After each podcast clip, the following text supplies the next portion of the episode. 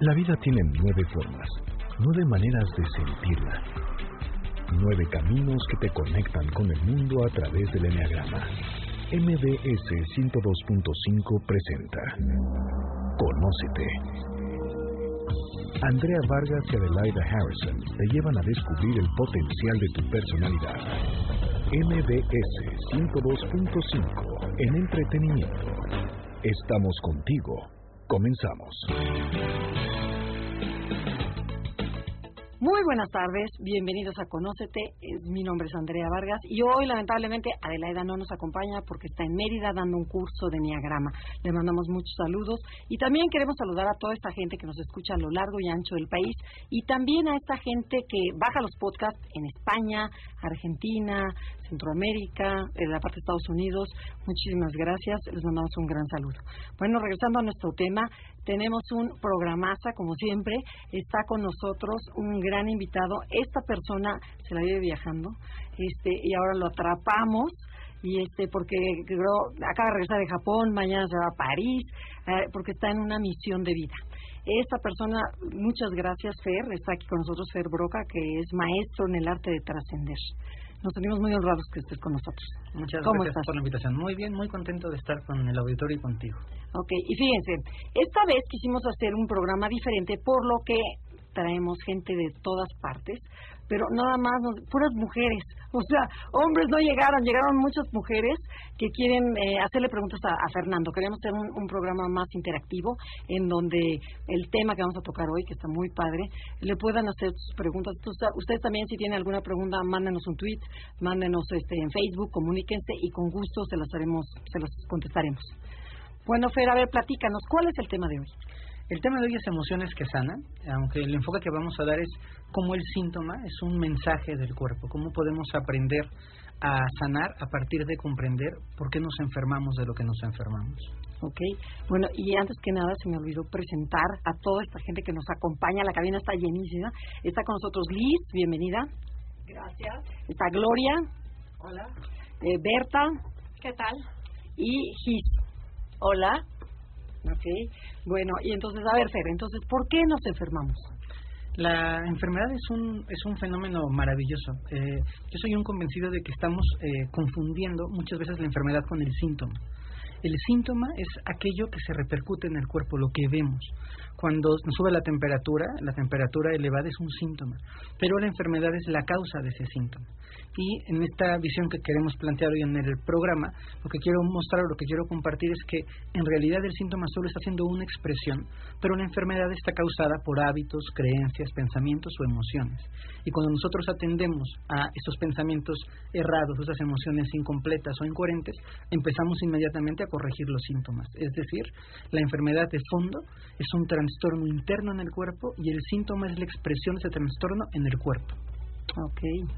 Ok, porque cada vez los hospitales están cada vez más llenos. Es impresionante. Ayer que fui con mi mamá al, al hospital, no había, eran 11 de la mañana y estaba atascado. dices, no puede ser que tanta gente estemos enfermos. Estamos enfermos de malos hábitos, estamos enfermos de estrés, estamos enfermos de pensamientos negativos, estamos enfermos de saturación, de deber ser. Y esas enfermedades que son profundas y que son muy genéricas, las reflejamos en el estómago, en la garganta, en la piel. Entonces, me encantaría que el día de hoy la gente que nos escucha pudiera tener cambiar este concepto, o ampliar su concepto. Lo que nosotros vemos de la enfermedad es solo la colita de la enfermedad. La causa es mucho más profunda y es mucho más interna. No sé si alguien tiene por ahí alguna pregunta. A ver, ¿alguien tiene alguna pregunta? Cuando nos enfermamos, lo que tenemos que empezar por comprender es que hay un ciclo de la enfermedad. Primero se genera una emoción incongruente o incoherente, por ejemplo, cuando una niña o un niño no pueden expresar algo o son retenidos a expresarlo, no te dejo llorar, no te dejo sentir, no te dejo pedir lo que quieres pedir y te mantengo callado, el niño va generando una, una emoción distorsionada, un trastorno en la emoción. Luego ese trastorno en la emoción se va mezclando con pensamientos, no tengo derecho a pedir, no merezco pedir, no puedo expresarme. Y finalmente al niño le viene una irritación de garganta tremenda que no se quita solo con antibióticos porque aunque eh, el síntoma, repito, separándolo, el síntoma es esa infección de garganta fuertísimo, la enfermedad no proviene de tomarse una pastilla, sino de poder hacer al niño consciente de eso que quiso expresar y no pudo expresar. Es que la invitación primera sería observar cuando nos enfermamos. Cuando tenemos un síntoma desarrollado, tenemos que inmediatamente mirar hacia atrás y preguntar qué emociones estoy sintiendo, qué experiencias estoy viviendo, qué pensamientos estoy teniendo que me están llevando a generar este síntoma. Oye, pero Tadito, nada más quiero aclarar. O sea, que el niño nace como puro. O sea, el, niño, nace, bien, nace pleno. Y nosotros los papás somos los primeros que empezamos a cortar esa libertad, esa intuición, se la... Se la como decías, son como un tapón que se lo pones, ¿no? Es, es complejo porque dependiendo del... Hay eh, que separar y clasificar muy bien este concepto de enfermedad y de síntoma. Las enfermedades congénitas, son padecimientos emocionales que a veces provienen de la madre del hijo, de la, de la madre del niño, del padre del niño o de la familia del niño, y el niño cuando nace trae esa carga de información de los padres. También puede ser que sea algo mucho más ancestral, cuando hay emociones, vínculos o cargas familiares que se van arrastrando y el niño cuando está en el vientre de su mamá los, los adapta, los, los lleva a sí mismo. Y en, en, la mayoría de los casos, cuando me toca atender eh, gente, eh, niños pequeñitos, yo siempre creo que los 95% de los niños entre los 0 y de los 7 años físicos son trastornos emocionales de los padres. generalmente un niño en sí mismo no genera emociones tan nocivas, sino las que le son generadas por el entorno, por ejemplo, los hay que dirigirte hacia los papás. Hay que, hay que atender a los papás para resolver a veces los conflictos emocionales de los niños. Y, por ejemplo, si tienes, como dices ahorita, una gripita, una tos, pues a lo mejor es algo muy, un conflicto con tu esposo o con tus hijos, pero ¿qué carga emocional tan fuerte debes de tener para estas enfermedades tan duras como pues me, me, llama mucho los cánceres que se curan, que he visto muchos cánceres que salen adelante, o sea, las enfermedades más fuertes ¿Es una carga emocional más fuerte o cómo funciona? es, una carga emocional más fuerte y es un aprendizaje más fuerte. Hay una, un concepto bastante novedoso en la medicina eh, holística, en la medicina alternativa o vibracional, como se llama ahora, que nos dice que la enfermedad es un mensajero es algo en lo que yo creo muchísimo. La enfermedad aparece en tu vida para mostrarte algo, para enseñarte acerca de algo que no estás pudiendo ver. Y tu cuerpo termina somatizando, termina reflejando un síntoma para poder hacerte consciente de algo que de otra manera no puedes hacerte consciente. Desde esta visión no hay enfermedades pequeñas o grandes, sin embargo entiendo que hay síntomas que son mortales y síntomas que son mucho más eh, llevaderos. Cuando una enfermedad aparece, eh, en intensidad distinta, por ejemplo, un tumor, estamos hablando de que hay una cantidad de emoción atrapada mucho más profunda y mucho más vieja que una inflamación de garganta o que una colitis. Eh, dependiendo de la zona del cuerpo en el que se exprese, de la parte del cuerpo en la que se exprese la enfermedad, podríamos ir a rastrear el origen de esa enfermedad. Y en el ejemplo de los cánceres que, que hablas, en consulta me ha tocado atender mujeres con cáncer de pecho y a veces remiten el cáncer, salen adelante de una forma maravillosa, pero cuando no hay un cambio en la posición hacia la vida, cuando la mujer no es solamente que ya tuvo la parte física que le eh, extirparon la zona cancerosa, sino no hay un movimiento en sus hábitos, en sus conductas, en sus emociones y en sus creencias, la mujer recae. Por eso es tan importante cuando se lleva un proceso médico, acompañarlo de un proceso emocional para que pueda verdaderamente ser sanado y no tengamos un conflicto de recaída. Pero entonces lo interesante que estás diciendo es que cada parte del cuerpo te habla de una cierta enfermedad. Cada, parte del cuerpo. Por ejemplo, puedes poner así un ejemplo casero. Por ejemplo, que dices el lado derecho. Les, pongo unos ejemplos. Esto, eh, además, quisiera que la gente que nos está escuchando comprendiera que es muy vasto, que esto, si alguien se quiere eh, profundizar, hay mucho camino por hacer. Em, eh, voy a poner unos ejemplos muy útiles. Por ejemplo, los labios. Eh, los labios son la última parte del cuerpo que sirve para poder expresar, pero también son la primera parte del cuerpo que sirve para poder introducir alimentos en nosotros. Cuando alguien tiene fuegos en los labios, cuando alguien tiene herpes labial, el herpes está hablando de ira, de ira contenida que casi se puede expresar, pero no se puede expresar. Si el fuego labial está dentro de los labios, es que casi se me, quedé en la punta de la lengua de expresar esa ira o esa rabia o ese enojo. Expresar no es solamente de forma verbal, expresar puede ser movimientos, patrones de pensamiento o conductuales. Se quedó en la punta de la lengua, en la punta de los labios, pero no se pudo terminar de expresar. Cuando el herpes está en la parte eh, última de los labios, en la parte externa de los labios, tiene que ver con el recibir con que quizá me está costando mucho trabajo recibir un beso o recibir una caricia o recibir una noticia y me resistí a recibirla y eso genera un síntoma en el labio. Es un ejemplo claro. Pero lo que quiero diferenciar es, una cosa es la parte del cuerpo en la que se expresa el síntoma y otra parte es la causa de la enfermedad frente al síntoma. Son dos elementos distintos. Por ejemplo, estas enfermedades o padecimientos como la miopía, que viene del abuelo y el papá y el hijo y el nieto, ah, sí, pues así toda la familia ha tenido el ojo derecho peor.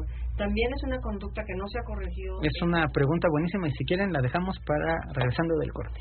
Esto es Conócete, de nuestro Facebook es eh, facebook.com, enneagrama conócete, o mándanos un tweet, arroba conócete, Estás escuchando el podcast de Conócete con el Enneagrama, MBS 102.5. Ya regresamos, esto es Conócete, estamos con Fer Broca hablando de emociones que sanan. Y Liz tenía una pregunta muy buena, si la puedes repetir para hacerle a Fer. Hablando de enfermedades o síntomas como la miopía, por ejemplo, que viene de generación en generación, inclusive hasta el mismo ojo es el más malo y demás, ¿esto también quiere decir que la misma enfermedad o el, emoción la tienen las generaciones? Absolutamente es así. A veces eh, heredamos de los padres, esto sería buenísimo que un día me invitaras a un programa a hablar de toda la carga sistémica y de cómo funcionan las familias, me encantaría. Pero así como heredamos de los padres el color de piel, así como heredamos de los padres la tonalidad en la voz o la forma de caminar, así heredamos patrones emocionales, cognitivos irracionales o irracionales.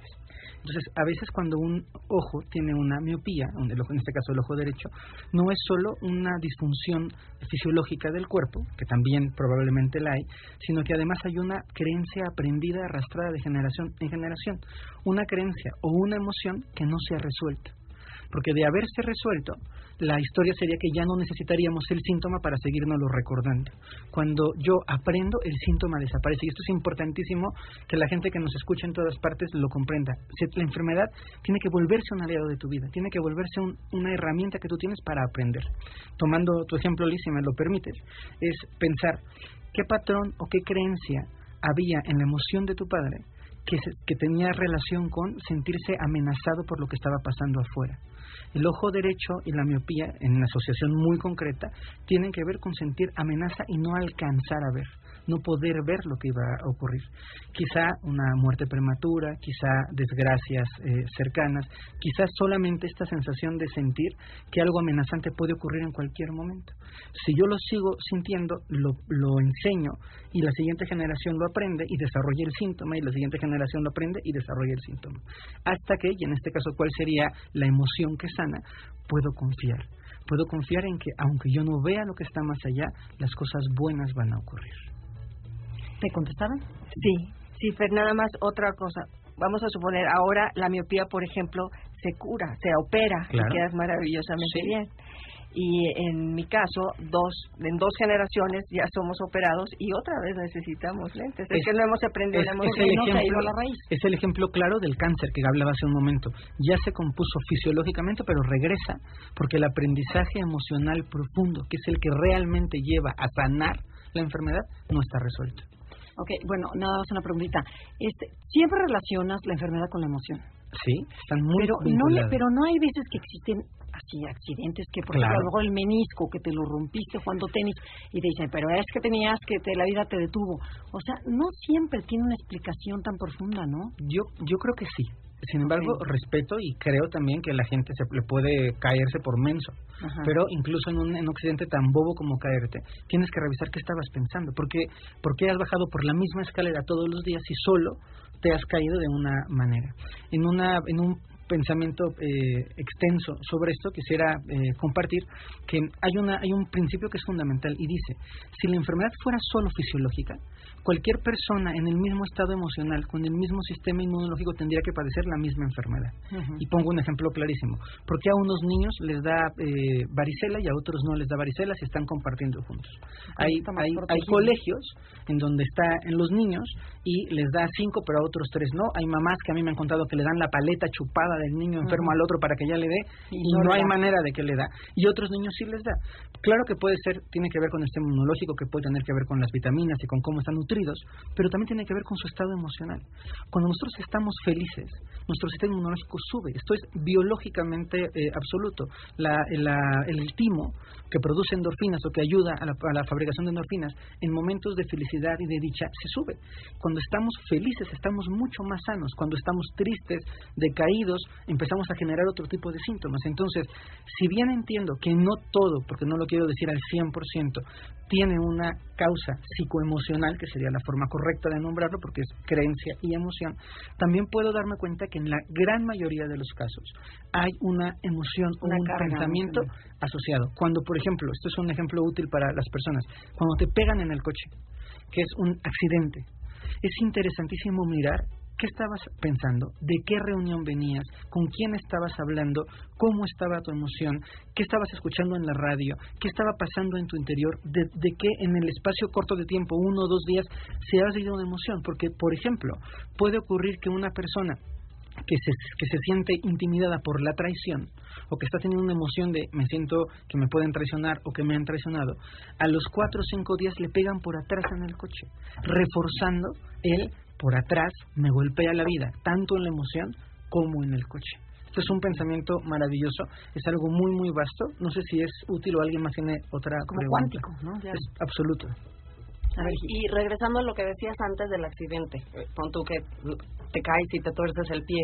Entonces, si te tiras al drama y entonces, ay, pobre de mí, siempre me pasa, te curas más lento que si tienes una actitud positiva y, y concientizas, me caí porque al, sí tiene que ver la recuperación en la actitud. La recuperación, la, recuperación, está directamente vinculada con la toma de conciencia, con el aprender.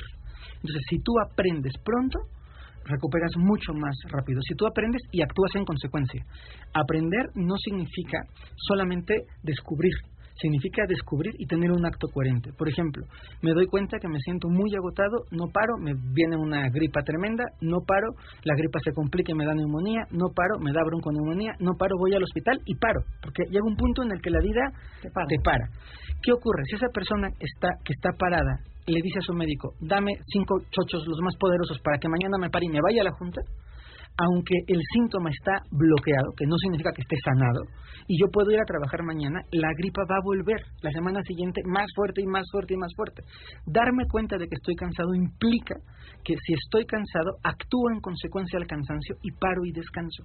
Y me tomo una tarde en mi casa, o me tomo una noche más, o un día para poder recuperarme. Cuando hago conciencia y actúo, es cuando la enfermedad empieza a remitir, incluso en enfermedades muy severas.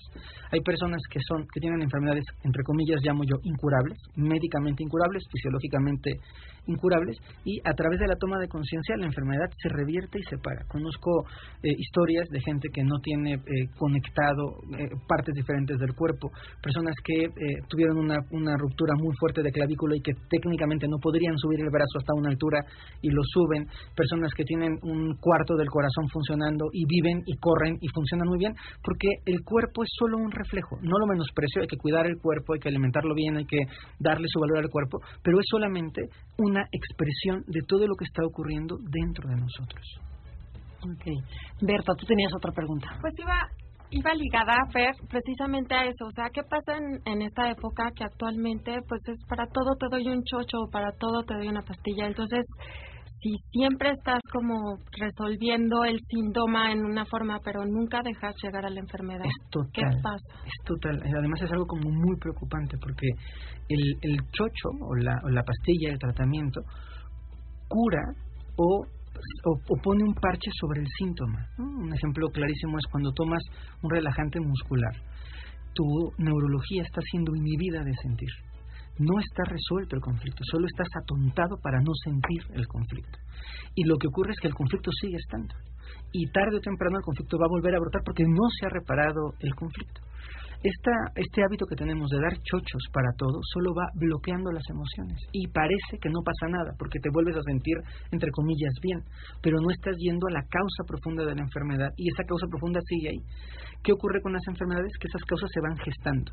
Y entonces, por ejemplo, si una persona pudiese tener permiso de enojarse tanto como se enoja y, es una persona muy enojona, podría desarrollar una, una colitis fortísima, ¿no?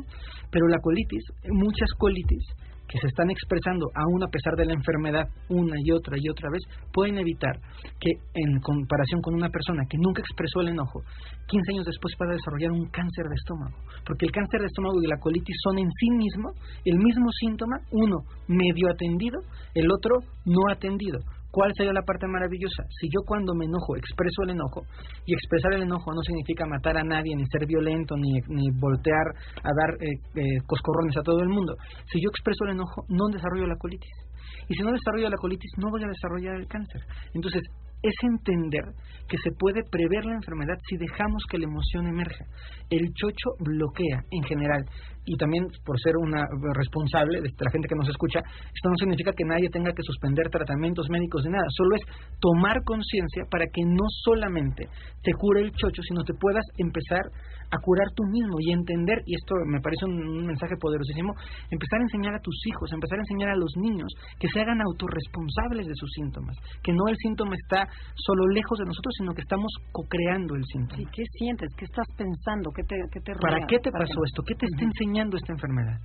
En este mismo ejemplo que dices que no vas a enojarte con todo el mundo, no vas a gritar y coscorar, ¿cómo manejas la emoción que te estás dando cuenta que estás enojado? ¿Cómo manejas esa emoción sin molestar o sin agredir a nadie? Las emociones no son coches, pero lo más parecido que, que se puede hacer de la, de la emoción, que se llama dirigir, si nos dan permiso, lo contestamos regresando. y también cuál es la diferencia entre emoción y sentimiento. Perfecto, muy bien. Buenas preguntas. Esto es Conócete, escríbanos en Facebook, en Enneagrama Conócete, y, o mándenos un tweet a arroba Conócete MB. Estás escuchando el podcast de Conócete con el Enneagrama, MBS 102.5. Ya regresamos, esto es Conócete, estamos con Fer Broca, hubieran visto el, comercial, bueno, se le aventaron todas las preguntas encima, pero vamos a ir una por una. A ver, Liz lo que preguntó es que si una vez que ya estás consciente de tu emoción, que dices, sí, estoy muy enojada, ¿cómo le hago para, para no enfermarme? Porque ya sé que la, que, que la emoción enferma. ¿Qué, ¿Qué manera hay para darme cuenta o qué puedo hacer? ¿Cómo manejo mi emoción? manejar, los coches se manejan, las emociones no son coches. Y esto espero que toda la gente que nos escuche lo tenga clarísimo. A ver, platica. pensamos que la emoción es como un auto que le puedo dar derecha, izquierda, eh, eh, freno, reversa y lo estaciono. Y la emoción no funciona así. La emoción se parece mucho más a un río que a un coche. Tú no puedes estar enojado y apagar el enojo. Tú no puedes estar feliz y acelerar la felicidad. Tú no puedes estar triste y conducir la tristeza por el camino del optimismo. Eso no se hace, eso no es real. Mucho cuidado a toda la gente que nos está escuchando con esta eh, visión barata de que, de que tú tienes el control sobre tus emociones. No es verdad, ni las controlamos ni las, ni las manejamos. Las emociones las dirigimos, las encauzamos. Imagínate eh, que tus emociones son como un río, que se va moviendo, está vivo Tú no puedes poner un dique en un momento y pensar que el río se va a parar porque el río va a seguir avanzando, aunque tú no tengas conciencia de cómo avanza. ¿Qué significa dirigir las emociones? Preguntarte hacia dónde puedo mover la energía de esta emoción. Esto es, esto es clarísimo, cambia por completo el concepto. No es paro la emoción, es qué hago con la energía que estoy sintiendo en esta emoción. ¿Qué hago? Una tristeza profunda. ¿Qué, hago con mi tristeza? La tristeza se atraviesa la tristeza se mira de frente y digo, estoy triste, asumo la tristeza y sigo caminando con la tristeza, pero no la olvido, no la inhibo, no la apago, la miro, la respeto. En esta eh, visión grande del mundo tenemos que entender que las emociones son energías que tenemos que aprender a respetar y convivir con ellas.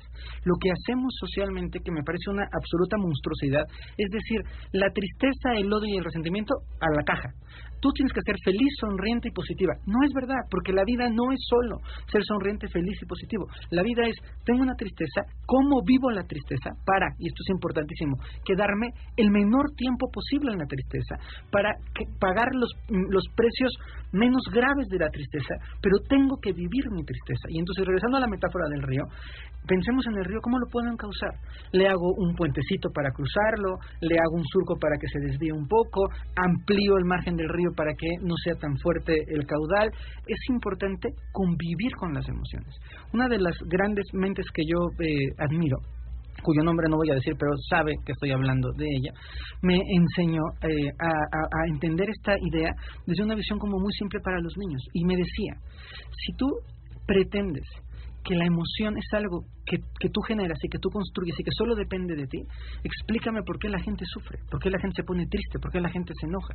La emoción es algo que está ocurriéndote a ti y que dependiendo de tu conciencia y de tu capacidad de resolver y de, poder, de poder ser resiliente, puedes tú aprender a dirigirla distinto.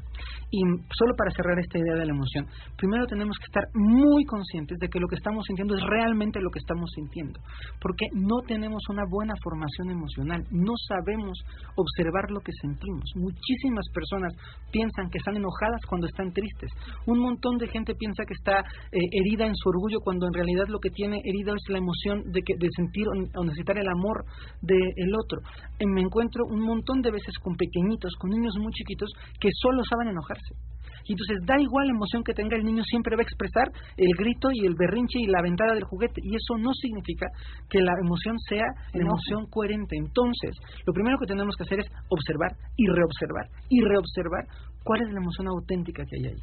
Y luego tenemos que ser, y esta es una palabra que también deseo que se les quede muy grabada a toda la gente que nos escucha y a las que están aquí compartiéndonos, tenemos que ser coherentes con la emoción.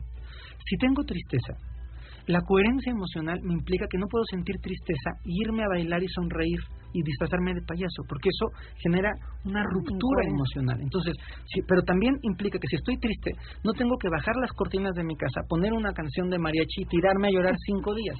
Entonces, la, la, la importancia está en cómo puedo vivir mi tristeza sin tener que tirarme a un drama que es innecesario. Y quizá la tristeza es decir, me voy a sentar con una taza de café a escuchar a mi tristeza, a preguntarle a mi tristeza qué necesita y sobre todo, que esto es algo, un ejercicio potentísimo, a decirle a mi tristeza, aquí estoy contigo. No te quiero solo Fer, no te quiero solo Andrea, no te quiero solo Gise.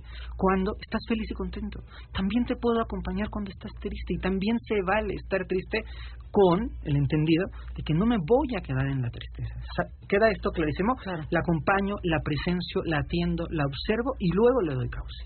Pero a ver, una vez que te quedas con la emoción, por ejemplo, llámese envidia, llámese miedo, llámese amor, lo que quieras, dices, no, no, te, no te escapes de esa emoción, sino que estás con ella. ¿Qué es lo que hace que sigas el siguiente paso? ¿Es la intuición? o sea, ¿quién, te, bonita la pregunta y, con su permiso me voy a meter en mi parte un poco más filosófica. Porque cuando tú dices quedarte con la emoción, tú no te quedas con la emoción. La emoción es un río. La emoción te va a recorrer. imagínense esta imagen tan bonita. Si estoy en un pedazo de tristeza y yo voy nadando a la velocidad de la tristeza, ¿cuándo voy a salir de la tristeza? Nunca. Porque la tristeza y yo estamos nadando al mismo tiempo. Pero si la tristeza es una cantidad de agua yo me quedo parado, permitiéndome que la tristeza viva lo que tiene que vivir, pero la tristeza va a pasar. Y nos da mucho miedo entender que esto va a pasar, porque también el amor va a pasar, porque también la felicidad de la noche increíble va a pasar. Y si yo quiero nadar con la felicidad de la noche, si yo quiero nadar con la tristeza, empiezo a atraparme en una emoción que en tiempo presente ya no está y estoy persiguiendo. Cuando yo persigo una emoción negativa, habitualmente le llamamos sufrimiento es cuando me está doliendo y yo sigo persiguiendo el dolor y persiguiendo el dolor y el dolor no acaba y es mi reina, el dolor ya pasó hace tres meses, lo que no acaba es tus ganas de irlo correteando y el dolor mientras lo corretes va a seguir apareciendo como sufrimiento. Y cuando la emoción es positiva y queremos corretear la emoción positiva se llama expectativa y también nos lleva a sufrir porque es quiero seguir sintiéndome feliz, quiero sentir siguiente y es ¿por qué necesitas eso? ¿Por qué no te puedes parar en el río y contemplar que cada parte del río tiene la belleza en sí misma y poder ser una persona consciente de entender y de disfrutar, y lo digo con palabras mayúsculas, de disfrutar la emoción presente. La tristeza que sientes por una pérdida es una experiencia tan valiosa como la euforia que sientes por un premio. Solo es importante el, romper este cliché social, cultural de New Age barato, que, saben que me, me, ponen de nervios, de solo hay que ser feliz, solo hay que ser sonriente, solo hay que estar de buenas, porque eso no es así. En la vida de nosotros tenemos circunstancias que tenemos que aprender a dirigir. ¿Cómo encauzo la emoción? Eso depende de cada persona. Hay personas que pueden decir, mi tristeza la puedo encauzar llorando, y llorar no significa tengo que irle a llorar a mi marido enfrente de él para que vea cuánto sufre y gritar tanto como pueda para que vea mi dolor, porque ahí hay un sufrimiento, no un dolor. Mi tristeza la puedo utilizar metiéndome a bañar y lavando mi cuerpo con una llorando entre mis lágrimas y poder decir, me voy a limpiar de esta tristeza. Puedo ir a correr y decirme, estoy corriendo triste, pero estoy corriendo, estoy encauzando la tristeza. Puedo pintar, puedo escuchar una canción, puedo eh, llamar a mi amiga de confianza para echarme un cafecito o un tequilita o lo que cada quien le guste y decir, vamos a conocer esta tarde. Y si yo lo puedo encauzar, voy a evitar 100% que otra vez el síntoma necesite estar en mí para recordarme lo que con conciencia no pude hacer. Perfecto. No, bien, súper claro, lo o sea, ¿lo entendieron? Go, que no has preguntado nada. A ver, este, vamos a hablar de la emoción de la tristeza. Tengo que saber o sirve de algo o me ayuda, ¿de qué me viene la tristeza? Sí, ayuda muchísimo tomar conciencia de qué te genera la tristeza. O la felicidad o el miedo. Sí, pero no podemos vivir la vida obsesionados en entender las causas. A veces tenemos que presenciar lo que hay. En una respuesta amplia diría, en una, en una primera posibilidad, sí, explora cuál es la causa de la tristeza. Pero si no puedes llegar a la causa porque se quedó muy atrás, experimentala, asúmela, vívela. Es precioso cuando encuentras a alguien valiente que puede mirar al dolor a los ojos, mirar su dolor o el dolor de los ojos y decir, te estoy viendo. Y no me asustas porque eres parte de la vida. Y no me asustas. Y cuando el dolor se da cuenta que no te asusta, el dolor dice, ¿me ves? Aprendes de mí, ahora me puedo marchar y el dolor se va. La gente que es más eh, ¿cómo poder decir?, más diestra eh, atravesando los duelos, no es la gente que siente menos, es la gente que siente más con conciencia. Que puede decir esto me duele muchísimo, pero lo voy a cruzar. La gente que sufre más el duelo es la gente que no siente porque inhibe la emoción, la posterga y entonces la emoción postergada se va extendiendo o el que sobresiente y el que se tira para que todo el mundo sepa lo dolorosa que es su vida, nunca va a salir porque está nadando en la parte del río que lleva esa tristeza es lindo. Yo creo que tendríamos que hacer un programa de emociones. No, bueno, bueno, ya está. A ver, acá tenemos otra preguntita. Entonces, ya, bueno, ya seguro ya me contestaste, pero está clarísimo, es fatal decirle a los niños, no, no llores, los niños no lloran. Es fatal inhibir todas las emociones, pero no solo es no llores, es no te alegres tanto, no te rías tan fuerte, este, no seas tan feliz. Hay gente que castiga a sus hijos, es que alguna vez, esto es, este es para mi papá, alguna vez papá decía, es que siempre estás de buenas. Pues sí, así soy yo, si es coherente, no tengo por qué no estar de buenas. A ver, háblanos un poquito de la coherencia, porque es muy, como dices, es fácil entenderla, pero muy difícil de practicarla. Pero esto después de un corte comercial. Estamos con Fer Broca, esto es Conócete y en un momento regresamos. Estás escuchando el podcast de Conócete con el Enneagrama, MBS 102.5. Ya regresamos, estamos en Conócete, estamos hablando de emociones que sanan con Fer Broca y yo le había hecho una pregunta sobre la coherencia, que nos dieron unos ejemplos, pero en el anuncio, Berta, surgió una pregunta mucho más interesante. O sea que adelante, Berta. A ver, Fer, un poco esto, volviendo un poco a esa parte de la enfermedad y de sanar las emociones, ¿no? Muchas veces a lo mejor te detectan ya alguna enfermedad que es este mortal. mortal y ya no tienes el tiempo como para, pues a lo mejor sanar la enfermedad como lo has explicado, pero ¿qué puedes hacer para vivirla de otra forma? Tu, tu pregunta me, me apasiona y me llega muy profundo, porque creo que siempre tenemos tiempo no tiempo quizá para revertir el síntoma, no tiempo para recuperar la salud como la concebimos, pero yo te puedo, les puedo compartir a todos que he conocido gente que está en fase terminal y está mucho más sana de lo que nunca estuvo en su vida, hablando de la salud como algo amplio, y gente que está en perfecto estado de equilibrio, de salud, de análisis clínico y está absolutamente destrozado. Entonces, yo creo que te puedes morir de un cáncer terminal y te puedes morir sano Te puedes morir sano porque te mueres en paz.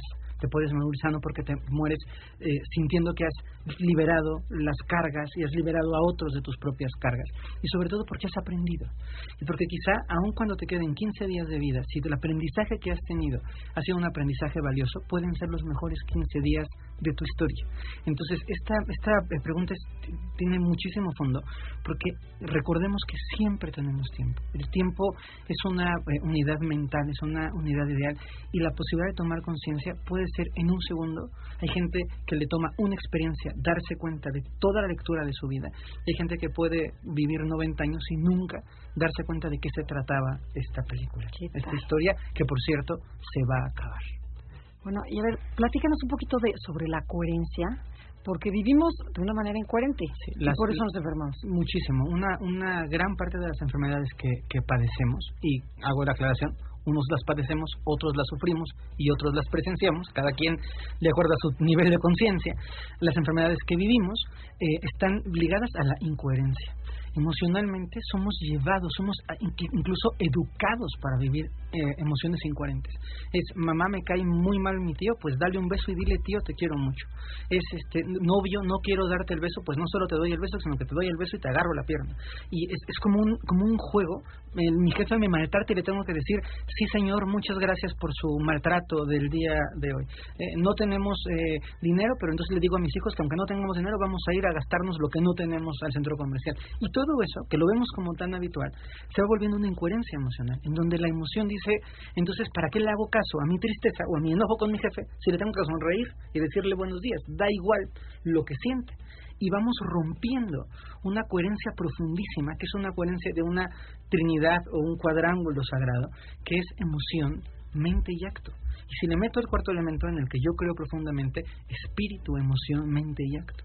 Cuando no hay coherencia en eso, ese desorden va propiciando enfermedades tremendas dentro del propio cuerpo.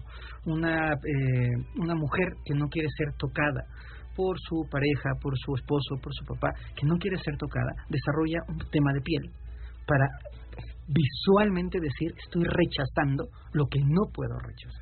Entonces, lo que yo no puedo expresar conscientemente, porque tal vez no me doy cuenta, mi piel lo está echando eh, afuera. Una eh, está, está expresando, está diciendo, me irrita tanto que me toques que mira cómo se me pone roja la piel, cómo me lleno de ronchas porque no quiero ser tocada o tocado eh, por ti. Son respuestas profundas a emociones incoherentes en la expresión, pero que son coherentes dentro. El cuerpo siempre coherente con la emoción. cuando tú te lastimas, cuando tú te quemas, cuando tú tienes una reacción física alérgica o no alérgica, el cuerpo está yendo en coherencia con la emoción que estás viviendo, aunque tú no te has enterado de la emoción que estás viviendo. Y si tenemos tiempo, quisiera darles como unas, una serie de preguntas y de ejercicios muy útiles para que a un modo muy empírico puedan empezar a observar su enfermedad y puedan empezar a tomar conciencia de la enfermedad. lo voy a dividir en cinco o seis preguntas, cinco o seis puntitos, no venía preparado, pero lo vamos armando como, como viene. El primer punto es atender lo que está ocurriendo. Cuando te viene la enfermedad, atiende, coloca tu energía en el punto de la enfermedad y pregúntate o empieza a preguntarte, ¿qué pasó?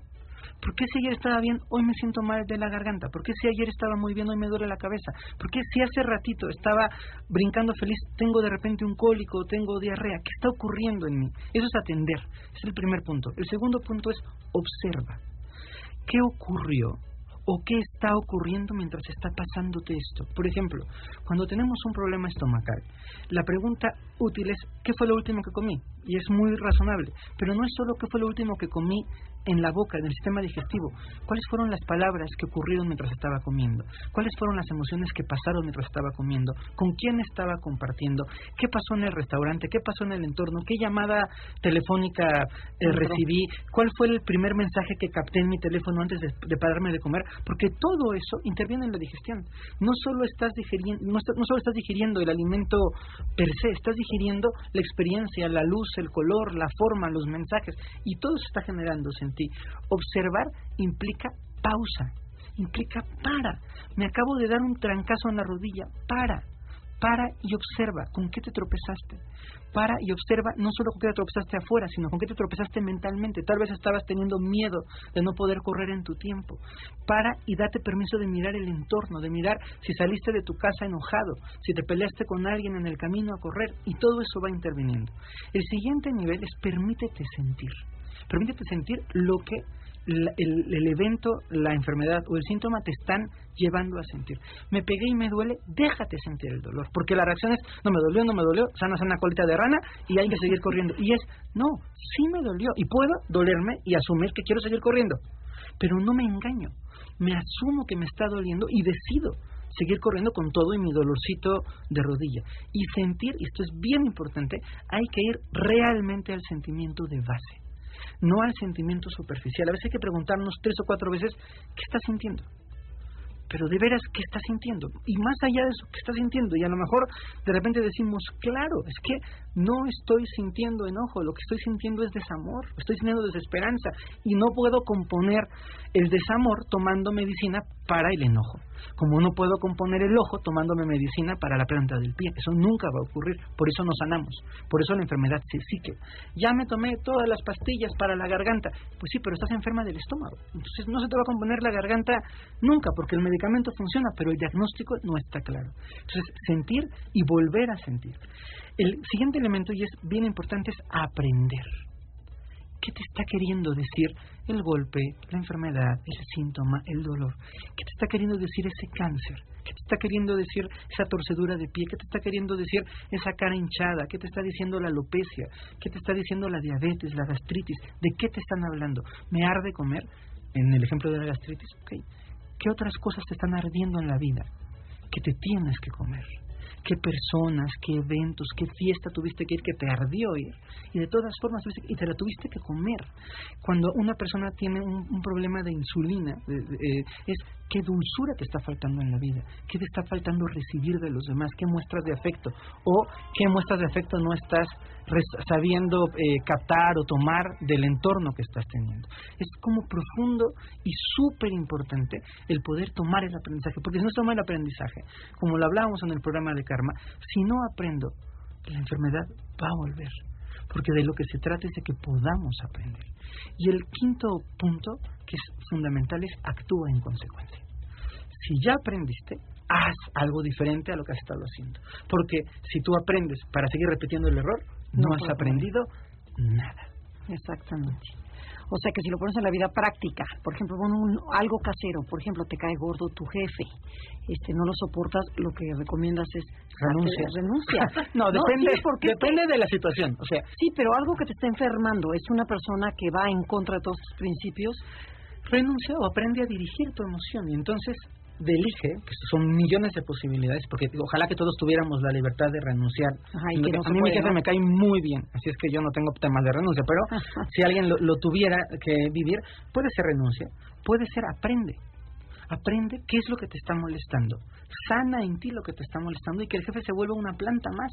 O que refleja de ti eso. Que refleja de ti, que te está proyectando, que te está generando, que te está emocionando. La siguiente opción frente a algo que te está molestando en el día a día podría ser dirígelo y entonces es, en lugar de ver a mi jefe como un monstruo tirano que viene y me agrede, le envío compasión y pienso, pobre hombre, lo que tendrá que vivir en la mañana para llegar a las siete y media de malas a trabajar. O sea, qué infeliz vida tendrá el señor a las cinco de la mañana porque a las seis ya está regañando al que se le pone por enfrente. y, el cambia totalmente. Y el hijo no engancharme con su enojo, ni ser maltratado, sino mirarlo con compasión. Y mirarlo con compasión no es tirarlo de a loco, ni darle el avión, sino decir, te falta a ti, cuate, tu enojo es contigo, no es conmigo, tu rabia es contigo, no es conmigo. Y el quinto punto que puede ser poderosísimo es decir, voy a aprender a torear a mi jefe. Pero voy a aprender no desde la lucha, no desde el dolor, no desde la rabia, sino desde la inteligencia. Es decir, este hombre no va a hacer que mi vida sea un infierno, porque elijo que mi vida es mucho más que mi jefe. Le mando un saludo a Luis, que seguramente me está escuchando y esto le va a caer como anillo al dedo. Sí, no le das el poder a la otra persona. Ya nos queda un minutito. ¿Qué quieres decir para ya agradecer el programa? Quiero decir que muchas gracias por la invitación, muchas gracias a toda la gente que está aquí, a la gente que nos está escuchando, y quiero decir que tenemos que, como humanidad, recuperar el derecho a recordar que somos sanos, que no tenemos que estar enfermos. Esta idea de que tenemos que vivir la enfermedad es absurda. Nuestros abuelos, nuestros bisabuelos vivieron sanos hasta que se murieron de viejos, sin que les doliera ni la uña. Y antes pasaban cosas similares. La enfermedad es un producto, es un efecto de distorsiones emocionales y de, distorsiones de creencias. Seamos conscientes y capaces de vivir una vida sana desde el corazón. Porque si vivimos una vida sana adentro, los reflejos de nuestra vida serán siempre saludables, a pesar de algún síntoma que se pueda presentar. No, bueno, muchísimas gracias, Fer. Y muchísimas gracias, Liz, Gloria, Berta, Gis, por habernos acompañado. Esto fue Conócete. Sigan disfrutando la tarde y quédense con Concha León Portilla en Enlace 50. Gracias a nuestra producción. Gracias, Janine. Hasta luego. Hasta la próxima.